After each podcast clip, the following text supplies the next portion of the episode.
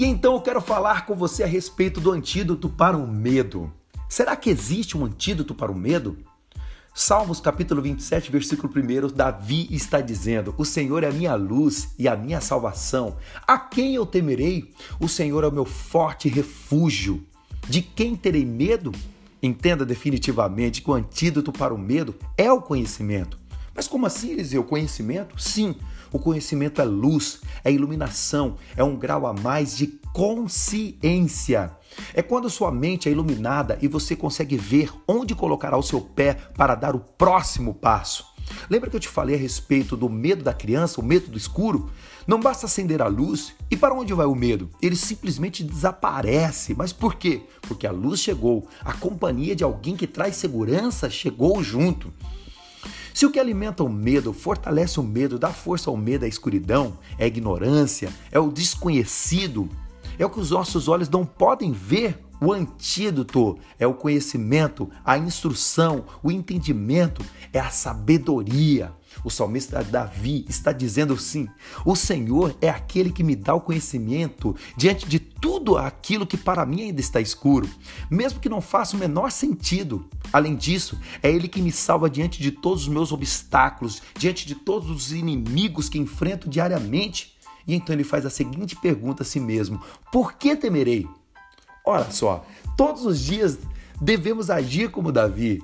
Eu quero aqui hackear, eu quero aqui me aprofundar nos quatro hábitos que Davi tinha constantemente. Primeiro, ele dizia somente as palavras de fortalecimento, de fé, de conquista, de vitória, as palavras que empoderavam Davi. Ele somente dizia essas, dizia essas palavras, ele não dizia palavras contrárias. Segundo, ele confiava naquele que disse essas palavras para ele. Se você ler o capítulo inteiro, ele vai falar assim: Uma coisa peço ao Senhor que possa morar para sempre na sua casa, no seu tempo, para que eu possa ali encontrar instrução. Ou seja, quem dava instrução, a inspiração para que Davi escrevesse esses salmos tão poderosos?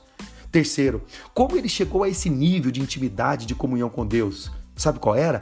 Todos os dias ele estava falando com Deus, buscando a Deus. E depois de receber aquela instrução, o que ele fazia? Ele compunha, ele escrevia salmos de vitória, salmos de conquista, salmos de fé, para que ele pudesse todos os dias estar edificado, construído, de cabeça erguida. Quarto princípio, ele entendeu que se treinasse a sua mente para a vitória, todo o seu corpo agiria cheio de confiança, cheio de equilíbrio, poder e autoridade. Se os nossos olhos forem bons, todo o nosso corpo será bom, será luz. Se, os nossos, se os nossos olhos forem maus, todo o nosso corpo andará em trevas. Por quê? Porque quando você diz uma palavra, você está criando uma visão, ou seja, os seus olhos vão enxergar aquilo que você está dizendo. E após seguir esses princípios, não havia guerra que não poderia ser vencida. Por isso, Davi foi o maior vencedor que você encontra na Bíblia. O Senhor é o meu refúgio. Se estiver correndo qualquer risco ou perigo, Ele é a minha proteção. É Ele quem me sustenta. É que é Ele quem me abriga. É Ele quem me, me dá paz. Davi diz nos Salmos 23 ainda que eu ande pelo vale da sombra da morte, não temerei mal algum, porque o Senhor está comigo. A sua vara e o seu cajado me consolam.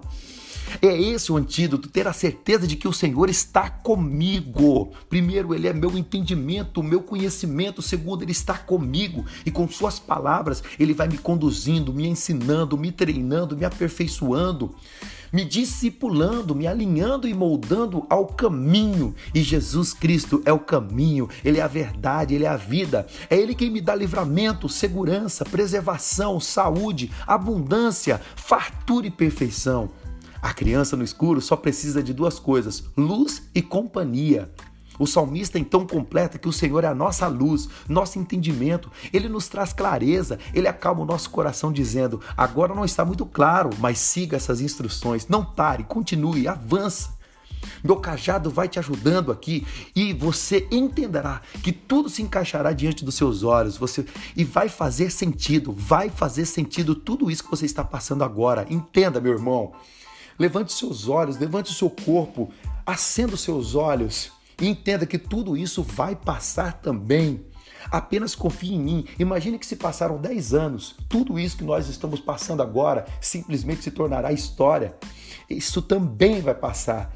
E o Senhor também é a nossa segurança. Essa é a certeza mais poderosa, ele está conosco, em nós e através de nós. Isaías nos diz que ele é o Emanuel, ele é o Deus conosco. Davi, cheio de confiança, continua dizendo: quando os homens maus ou quando qualquer modelo de inimigo tenta me destruir, meus inimigos e meus adversários, eles é que tropeçarão e cairão. Não sou eu, eles tropeçarão. Você per per percebe que ele não está falando assim, não são, não sou eu, são eles. Não, ele simplesmente está dizendo: quando os homens maus, quando os meus inimigos quiserem destruir-me, eles tropeçarão, eles cairão. Ainda que um exército se acampe contra mim, ainda assim não temerei. Ainda que se declare guerra contra mim, mesmo assim permanecerei inabalável, confiante. Esse é o antídoto de Davi. A confiança na palavra de Deus, a confiança em Deus. Afinal de contas, quem é maior, meu inimigo ou Deus? Qual palavra pesa mais para você? Qual palavra pesa mais para mim? Se você diz que as palavras do seu inimigo pesam mais, é porque você ainda não conhece o tamanho do seu Deus, o Criador dos céus e da terra. Ele mesmo é o seu Pai. No dia que você tiver o conhecimento de Deus, como Davi tinha, game over. Acabou o jogo. O inimigo não poderá mais contra você, porque maior é aquele que está em nós do que aquele que está no mundo. Com esse antídoto, você permanecerá inabalável e terá hoje o melhor dia da sua vida. Meu nome é Eliseu Cruz. Compartilhe essa palavra com quem você ama.